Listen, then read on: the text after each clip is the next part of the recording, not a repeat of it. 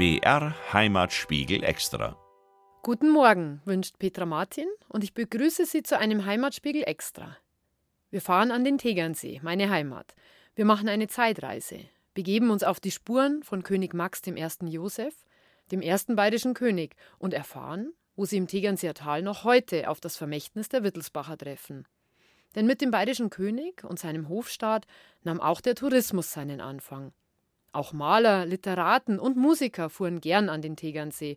Und bis heute ist es ja so, dass es viele Urlauber und Tagesausflügler an den See im Oberland zieht. Ein Münchner, der auch gern an den Tegernsee fuhr, war der Chiempauli. Sein Name ist eng mit dem Tegernseer Tal und der Volksmusik verbunden. Er sammelte alpenländische Volkslieder und bodenständige Volksmusik in ganz Bayern. Aber die Anfänge seiner Sammeltätigkeit liegen am Tegernsee. Wie es dazu kam, hören wir gleich. Zuerst hören wir den Chiempauli mit den Wackirchner Sängern. Qua lustiges Leben mein Lord, als Junger im Berg um Land, ist der Weg oft schmaler Brot, geht der Grom her oder die Wand. Das ist mir ein Ding, wenn's nachher nur ganz Zeit nur geht, Sie hören den Heimatspiegel extra mit Petra Martin. Heute sind wir am Tegernsee unterwegs. Wir folgen den Spuren der Wittelsbacher und Künstlern, die hier waren. Einer davon ist der Chiempauli, dessen Name eng mit der Volksmusik verknüpft ist, weil er die alten Lieder und Weisen gesammelt und aufgeschrieben hat. Seine enge Verbindung zum Tegernseertal können Sie auch sehen, wenn Sie in Rottach-Egern in der Seestraße stehen. Bei dem Schuhgeschäft an der Ecke zur Hauptstraße sehen Sie auf dem Haus gegenüber ein großes Bild an der Hauswand. Das zeigt die Tegernseer Musikanten mit dem Kim Pauli. Das ist der hagere Mann mit der Gitarre und der Virginia. Als er 1882 im Münchner Glockenbachviertel zur Welt kam, ahnte das freilich noch keiner. Er war der jüngste von vier Brüdern. Seine Eltern hatten ein Milchgeschäft. Reich waren die Kims nicht, und schon als kleiner Bub musste der Pauli früh morgens Milch und Rahm austragen und ist mit der Militärmusik mitgelaufen, bis er beinahe nicht mehr heimgefunden hätte.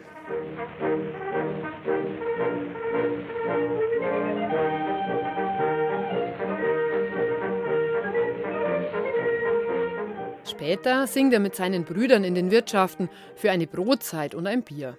Und 1898 unternehmen er und sein Bruder Edi eine erste Musikantenfahrt. Es ging über Tegernsee nach Tirol. Mit dem Reiter Hansel und Ferdi Kramer spielt er beim Tegernseer Bauerntheater. Und als Michael Denk 1903 seine Tegernseer Bauernbühne gründet, wird Kim fester Musiker. Und nicht nur das, weiß Birgit Hallenbacher. Die Volkskundlerin ist seit kurzem Vorsitzende des Altertum Gauvereins Tegernsee, der das Heimatmuseum betreibt. Hier hängt natürlich auch ein Bild vom Chiempauli und Birgit Hallenbacher erzählt, wie sich der Musikant seinen Lebensunterhalt verdient hatte. Der ja beim Degernseer Bauerntheater Theatermusikant gewesen ist, also der hat sich eigentlich als junger Bursche als Theatermusiker, als Requisitenschieber und mit alle möglichen Sachen oder auch mit kleinen Rollen, die er übernommen hat, so hat er sich halt seinen Lebensunterhalt irgendwo verdient. Er war ja aus sehr ärmlichen Verhältnissen in München eigentlich. Über die Arbeit beim Bauerntheater lernt der Chiempauli Ludwig Thoma kennen. Thoma, der sein Haus auf der Duften bewohnt, hat gute Beziehungen zum Haus Wittelsbach und steht auch mit der Bevölkerung in engem Kontakt. Er schreibt viele Stücke fürs Tegernseer Bauerntheater und im Sommer gab es einige Uraufführungen von ihm. Für den Chiempauli eine Bekanntschaft mit weitreichenden Folgen, wie Birgit Halmbacher erzählt. Es hat sich natürlich beim Bauerntheater im Sommer alles getroffen. In der Überfahrt war das so ein Sammelsurium aus Aristokraten, Bürgern und dem ganz normalen Landvolk. Da ist einfach die Verbindung gekommen. Der Ludwig Thoma war dann ausschlaggebend dafür, dass der Kim Pauli auch gemerkt hat, worauf es ankommt und dass das die traditionelle Volksmusik und gerade das Volkslied langsam weniger wird und sie stärker mit der modernen Musik irgendwo vermischt. Nicht nur beim Bauerntheater, sondern auch bei den Musikantenauftritten vom Kim Pauli traf sich alles, was Rang und Namen hatte. Opernsänger, Künstler, Literaten. Sie waren alle am Tegernsee und bei den Konzerten vom Chimpauli und seinen Mitstreitern. Die Verbindung zu Ludwig Thoma wurde für den Musikanten zum Wendepunkt, wie es Kiem einmal selbst erzählt hat. Von Ludwig Thoma erhielt ich dann den Rat, die alten Lieder zusammen und die vergessenen Jodler, Landler und Standeln aufzuschreiben.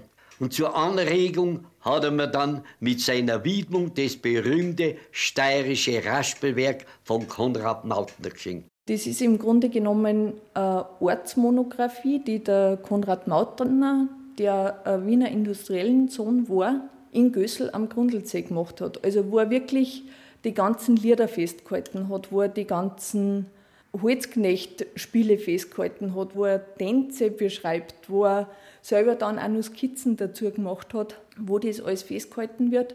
Es ist einfach eine regional ganz enge volkskundliche Sammlung, die aber in ihrem umfassenden Bestand einfach einer Ortsmonographie kaum mehr ein zweites Mal zum Finden ist. Und eben diese Ortsmonographie weckt im Chimpauli den Wunsch, etwas Ähnliches zu erstellen. Damit lag er voll im Zeitgeist, denn schon seit Mitte des 19. Jahrhunderts erschienen Trachten, Tänze und Volkslieder bewahrenswert. Erste Sammlungen und Trachtenvereine entstanden. Im neu gegründeten Königreich Bayern waren seit 1806 Schwaben, Franken und Altbayern unter einem Herrscher vereinigt. Der König wurde von oben eingesetzt, er musste sich seine Legitimation mühsam erarbeiten. Das tat vor allem der zweite bayerische Herrscher, König Ludwig I. Er war nicht am Tegernsee. Das Schloss hatte sein Vater Max I. aus dem Privatvermögen erworben und nach seinem Tod seiner Frau vererbt. Ludwig war gern in Bad Brückenau. Und nicht nur dort zeigte er großes Interesse an seinem Volk. Er wollte die Franken und Altbayern vereinen. Seine Landsleute siedelten vom Main bis zur Zugspitze ein großes Gebiet mit sehr unterschiedlichen Traditionen. Und die ließ er sich gern vorführen. Tänze, Lieder, Trachten.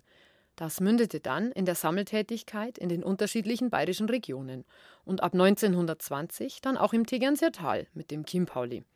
Bevor wir aber auf ihn und seine Volksliedsammlung zurückkommen, blicken wir weiter zurück in die Vergangenheit, wie es nämlich kam, dass die Wittelsbacher überhaupt am Tegernsee waren. Das Tegernseer Tal ist oberbayerische Postkartenidylle in Reinform. Der See schimmert grün-blau und ist von malerischen Bergen umrahmt. Am Ostufer lockt das Bräustüberl zahlreiche Gäste an, die sich hier auf der großen Sonnenterrasse ein Bier und eine Brotzeit schmecken lassen oder bei Regen in den historischen Gewölben sitzen. Die Kirche, die direkt neben dem Bräustüberl steht, lassen Sie gern links liegen. Das ist schade, denn diese Kirche gehört zu dem ehemaligen Kloster Tegernsee. Seit 746 existierte hier eines der bedeutendsten Klöster des Mittelalters. Ab 1678 ließ Abt Bernhard Wenzel die Klosteranlage erneuern. Der über die Jahrhunderte zusammengestückelte Gebäudekomplex sollte einheitlicher gestaltet und moderner werden. Es sollte fast 100 Jahre dauern, bis es fertig war. 1770 war es soweit. Die neuen Räume im Stil des Barock für die Mönche waren unter einem Dach vereint. Wirklich lange konnten die Benediktiner das neue Klostergebäude dann nicht mehr nutzen. Nur 33 Jahre später, 1803, wurde das Kloster vom bayerischen Staat aufgelöst. Die Mönche wurden vertrieben, die Bücher und Schätze wurden aussortiert oder gleich verscherbelt. Was mit dem Klostergebäude passieren sollte, war unklar. Eine Nutzung als Fabrik, Spital oder Gefängnis vielleicht? Dem mit der Aufhebung beauftragten Kommissar lag es dafür in einer zu öden Gegend. 1805 kaufte es Freiherr von Drechsel für 44.000 Gulden und ließ fast die Hälfte der Gebäude abreißen. Es muss ziemlich trostlos ausgesehen haben, vor über 200 Jahren in Tegernsee.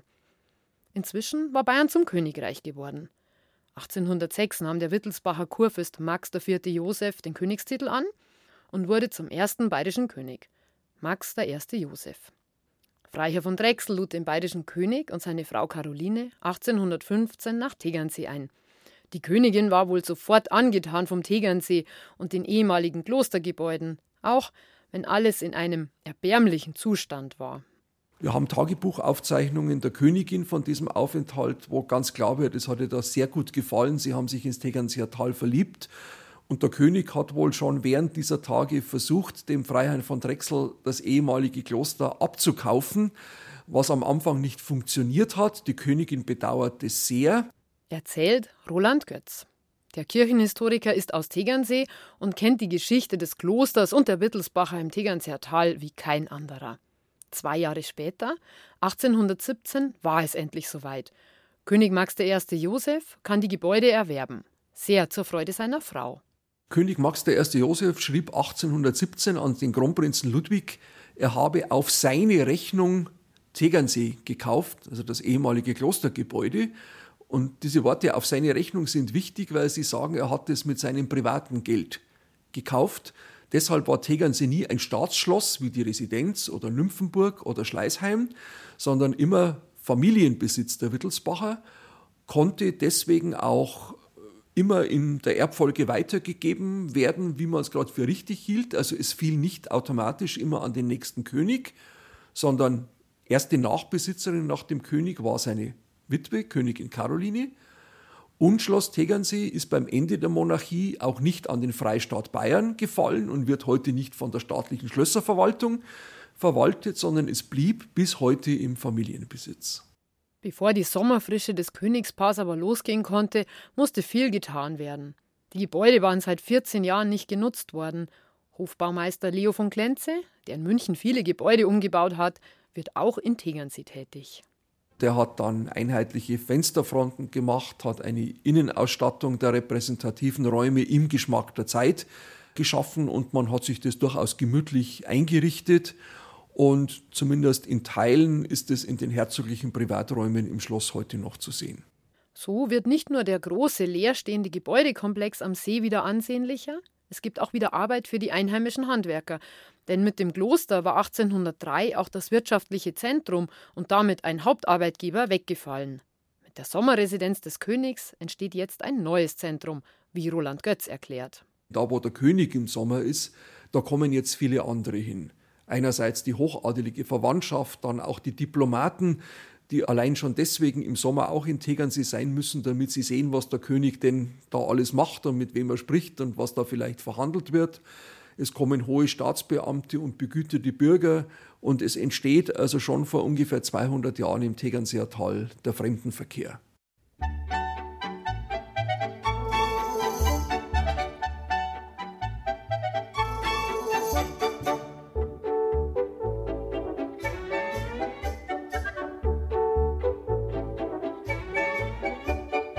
Wir sind gerade am Tegernsee unterwegs.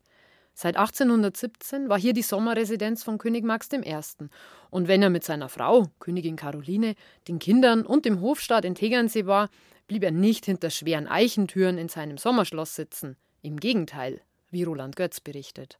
Es gibt mehrere Bilder, die ihn zu Besuch bei Bauern der Region zeigen. Er habe sich da, heißt es, recht ungeniert auch selber mal zum Essen eingeladen, natürlich dann die Gastgeber großzügig dafür beschenkt. Und es wird ihm auch nachgesagt, dass kein Bittsteller ohne eine Gabe von ihm geschieden ist, weshalb sein Taschengeld angeblich mittags immer schon zu Ende gewesen sei. Auch wenn er das legere Leben ohne Zeremoniell am Tegernsee sehr genossen hat, ganz allein war der König hier freilich nicht. Wo er war, mussten auch die anderen sein. Zum einen sein Hofstaat, aber auch hochrangige Beamte und Diplomaten.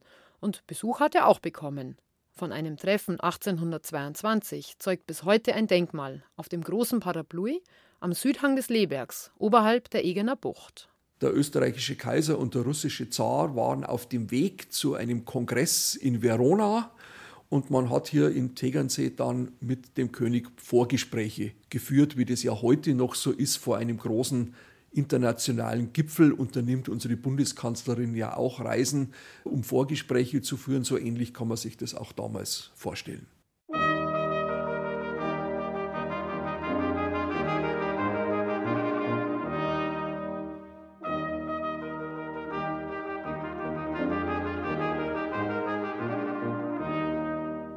Nicht nur die Politiker und die Königsfamilie zog es an den Tegernsee. Im 19. Jahrhundert fuhren auch Künstler und Literaten aufs Land. Das war freilich nicht nur im Tegernseer Tal so. Das war auch in Murnau am Staffelsee oder in Dachau so. Da gab es richtige Künstlerkolonien. In Tegernsee war das ein bisschen anders und etwas früher. Bis heute steht auf der Point, unterhalb des Lebergs, das Stielerhaus. 1829 erwarb der Maler das Grundstück aus königlichem Besitz und ließ das erste Stadthaus am Tegernsee errichten. Lange war es ungenutzt. Vor einigen Jahren wurde es renoviert und jetzt gibt es ein Café in dem gelben Haus. Hier wohnte Hofmaler Josef Stieler. Stieler war seit 1812 im Dienst des Königs. Seit 1820 war er bis zu seiner Pensionierung 1855 königlich bayerischer Hofmaler. Er malte zahlreiche Bilder mit der Landschaft des Tegernseer Tals. Seine Hauptbeschäftigung waren jedoch Porträts. Er hat für den Sohn von Max I. Joseph, den späteren König Ludwig I., die berühmte Schönheitengalerie gemalt, die im Schloss Nymphenburg in München hängt. Seine Porträts zeichnen sich durch hohes technisches Können und äußerste Präzision aus. Sie wirken fast wie Fotografien, so detailgetreu sind die Damen und Herren auf der Leinwand verewigt. Am Tegernsee arbeitet er oft in seinem Haus. Im Museum Tegernseer Tal hängt ein Selbstporträt von ihm. Darauf ist er im schwarzen Anzug zu sehen. Seine rechte Hand hält am Kragen ein Taschentuch. Unter dem Bild ist eine kleine Vitrine, wie Birgit Hallenbacher beschreibt. In der kleinen Vitrine da herunten ist eben der Gipsabdruck, den er von seiner rechten Hand gemacht hat mit dem Taschentuch, was er da dann auch in der Hand hat am Bild, damit man wirklich so die Fingerführung und die Linien von der Hand und die ganzen Adern, dass man die auch richtig sieht und dass er die genauso originalgetreu nachmalen hat können, als wenn man es vom Rest von seinen Bildern gewohnt ist. Josef Stieler war nicht der einzige Künstler, der das Tegernseer Tal besuchte. Im Laufe der Jahre kamen viele weitere Maler, Dichter und Literaten. Es war damals in Mode, aufs Land zu fahren und dort zu arbeiten, fern der Stadt und der Hektik und bei schönstem Licht. Das Landleben wurde geradezu idealisiert. Eines der bekanntesten Volksstücke, das an vielen Bauern und Volkstheatern aufgeführt wird und mehrmals verfilmt wurde, hat seinen Ursprung im Tegernseer Tal. 1871 schrieb Franz von Kobell die Geschichte vom Brandner Kasper, der den Tod beim Kartenspiel mit dem Kerschgeist überlistet. Der ja auch in Tegernsee irgendwo situiert ist und die ganzen Landschaftsbeschreibungen vom Alpbach Hintere und alles, was so vorkommt, ist eigentlich da in der Tegernseer Bergkulisse eigentlich geschrieben worden und für die Tegernseer Bergkulisse geschrieben worden. Im 19. Jahrhundert war es noch sehr anstrengend, an den Tegernsee zu kommen. Autos gab es freilich noch nicht, Schienen waren noch nicht verlegt und auch die Straßen waren eher Schotterpisten. Und trotzdem lockt die Sommerfrische. Der Tourismus beginnt, wenn man so möchte. Anfangs konnten sich das nur besonders Reiche leisten, denn schließlich brauchte man eine Kutsche und 60 Kilometer sind da schon eine Entfernung. Das weiß jeder, der entweder die ganze Strecke von München nach Tegernsee im Stau gestanden ist oder in der überfüllten Bob gerade noch so einen Stehplatz ergattert hat. Damals war es also auf eine andere Art unbequem, an den Tegernsee zu kommen. Aber die Berge lockten, wie der gebürtige Tegernseer und Kirchenhistoriker Roland Götz erzählt. Die Entdeckung der Gebirgslandschaft als schön und als möglicher Aufenthalt für den Urlaub beginnt so im frühen 19. Jahrhundert am Alpenrand entlang in einer Reihe von Regionen sei es das Werdenfelser Land, sei es der Schliersee, sei es auch das Berchtesgadener Land, sei es der Chiemgau. Das Tegernseer Tal nimmt hier eine gewisse Sonderrolle ein, indem es hier relativ früh war und durch den Aufenthalt der königlichen Familie natürlich einen besonders edlen Akzent bekommen hat. Das Gebirge wird zum begehrenswerten Ziel. Wandern ist geradezu in Mode. 1869 wird in München zum Beispiel der Deutsche Alpenverein gegründet, weil es so ein reges Interesse an der Alpenwelt gibt. Und die Berge im Tegernseer Tal sind geradezu ideal. Sie sind auch für Ungeübte zu besteigen. Von oben hat man einen traumhaften Blick auf das Karwendel und den Tegernsee. Ohne Navi und GPS ging das damals auch. Dass sich auch Einheimische bereitwillig gegen geringes Entgelt als Bergführer zur Verfügung stellen, für Damen oder schwächere Personen waren auch Mulis zu mieten, die einen ohne große Anstrengung auf eine Anhöhe gebracht haben.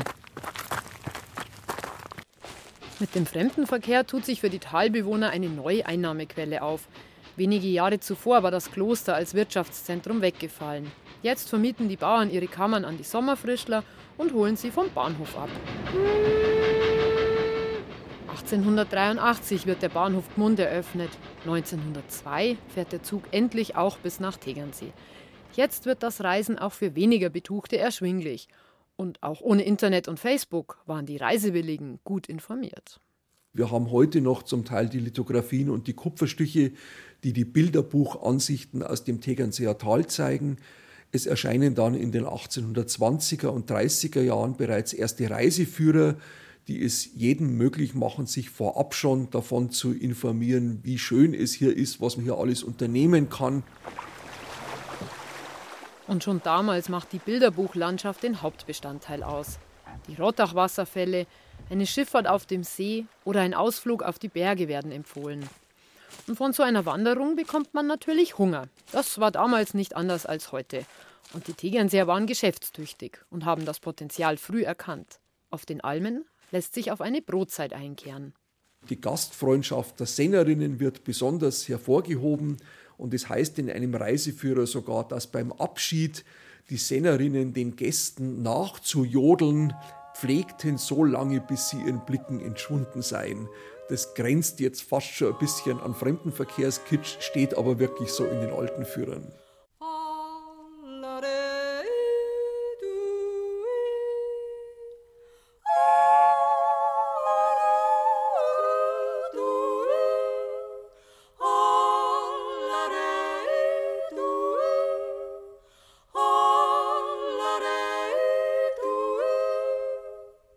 Wir haben gerade von den Sommerfrischlern im 19. Jahrhundert am Tegernsee gehört.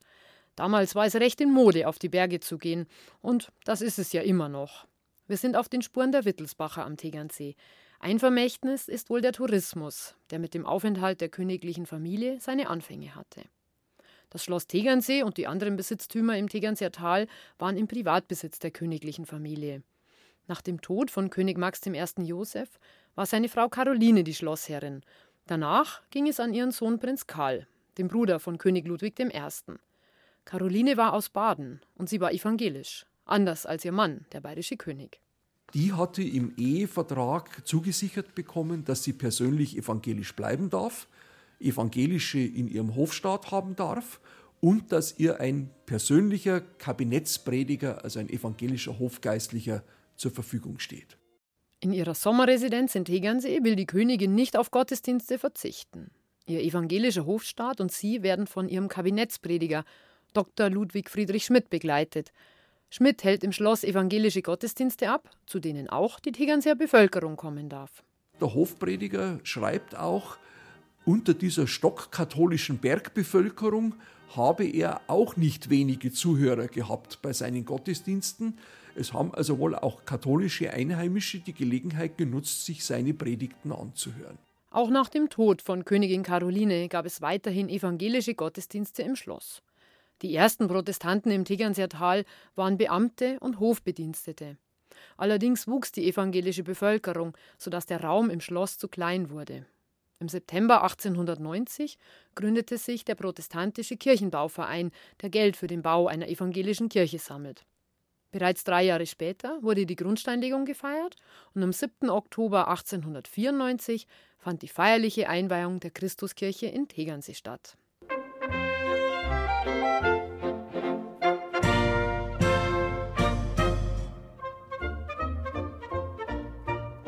Wir haben gerade gehört, wie die bayerische Königin Caroline das Evangelische ins Tegernseer Tal gebracht hat. Heute mag das für viele kein Unterschied mehr sein, ob jemand evangelisch oder katholisch ist.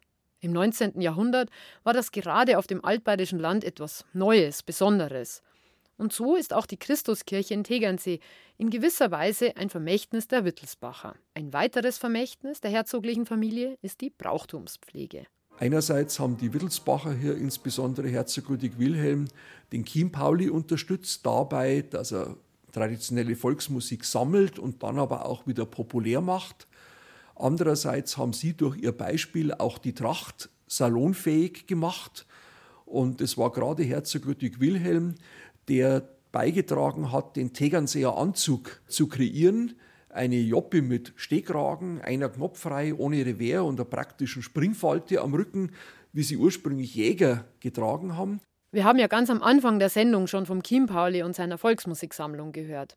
Das steht auch in enger Verbindung mit den Wittelsbachern, genauer gesagt mit Herzog Ludwig Wilhelm. Denn ohne die herzogliche Unterstützung wäre es für den Chiempauli gar nicht möglich gewesen, diese Sammlung anzulegen. Denn Geld bringt sowas ja nicht ein, dafür viel Arbeit. Viel unterwegs sein, anhören und aufschreiben und daheim dann alles in Reinform zu schreiben. Ohne Computer, ohne Aufzeichnungsgerät. Der Herzog gab dem Kim Pauli eine Wohnung in Kreuz zu freier Kost und Logis. Mit einem alten Radl und einer Steckzither im Rucksack war er unterwegs. Birgit Hallenbacher erzählt, dass er anfangs kritisch beäugt wurde. Solange noch keiner kennt hat, solange keiner gewusst hat, was der jetzt eigentlich möchte und was der Hintergrund ist, hat er gesagt, ist er wirklich oft wo reingekommen und die haben gesagt, ja, also warum soll ich dem jetzt irgendwas vorsingen, was will der von uns? Er beschreibt es eben so, dass er oft dann einfach sich hingesetzt hat und sein Zitter gestimmt hat und dann einmal zum Spielen angefangen hat, zum Singen angefangen hat und dann sind langsam die Leute auftaut. Und er hat dann wirklich hauptsächlich einmal zuerst die Texte aufgeschrieben und dann halt die Melodien so festgehalten. Er ist natürlich dann immer mehr irgendwo eingeladen worden und hat seine Verbindungen ausgenutzt und er muss eine wahnsinnige Ausstrahlung gehabt haben und einfach ein Auftreten gehabt haben. Je mehr der Kim Paul im Land unterwegs war und Lieder gesammelt hat, umso bekannter wurden er und seine Arbeit. Die Menschen kamen auch auf ihn zu, spielten ihre Lieder und Stücke vor. Zusammen mit dem Musikprofessor Kurt Huber ging er auf Musiksammelreisen und er nutzte neue Medien, den Rundfunk, wie er selbst erzählt. 1930 kam mit Hilfe des Bayerischen Rundfunks und der Deutschen Akademie das erste oberbayerische Preissingen in Rotach-Egel am Tegernsee zustande. Diese Veranstaltung war ausschlaggebend für die ganze Entwicklung des alpenländischen Volkslieds in Oberbayern. 1934 erscheint dann das Hauptwerk vom Kim Pauli, die Sammlung oberbayerischer Volkslieder, mit 278 Liedern und Jodlern. Im Nachwort dankt er den beiden Wittelsbachern für ihre Unterstützung. Ohne Herzog Ludwig Wilhelm in Bayern und Herzog Albrecht von Bayern würden heute wenig gute Jodler in unseren Bergen erklingen. Die Spuren der Wittelsbacher sind nicht nur hörbar, sie sind im Tegernseer Tal bis heute sicht- und erlebbar. Das Schloss Tegernsee ist noch immer im Familienbesitz der Herzöge. Weit bekannt ist auch das Bräustüberl Tegernsee und sein Bier. Chefin ist seit 2004 Herzogin Anna in Bayern – Schauen Sie sich doch das Etikett auf dem Bierflaschel bei Gelegenheit mal genauer an, denn auch hier gibt's königliche Spuren. Viele Leute kennen das herzogliche Brauhaus in Tegernsee. Vielleicht nicht so viele wissen, dass das immer noch im Besitz der Wittelsbacher ist und dass deswegen das Krönchen auf dem Bieretikett also nicht einfach bloß eine Erinnerung an frühere Zeiten ist, sondern durchaus immer noch auf diesen adeligen Eigentümer hinweist. Der Tegernsee, ein wahrlich königliches Platzhall. Halten Sie bei Ihrem nächsten Spaziergang die Augen offen. Sie werden an vielen Stellen im Tal auf diese Verbundenheit stoßen, sei es in Straßennamen oder Denkmälern. König Max I. Josef sind gleich drei Büsten gewidmet. In Tegernsee, in Rottach-Egern und in Wildbad Kreuth. Und damit verabschiede ich mich von Ihnen. Am Mikrofon war Petra Martin und Sie haben den Heimatspiegel extra auf BR Heimat gehört. Wir waren auf historischen Spuren am Tegernsee unterwegs. Ich wünsche Ihnen jetzt einen schönen Feiertag und sage Servus und für gut.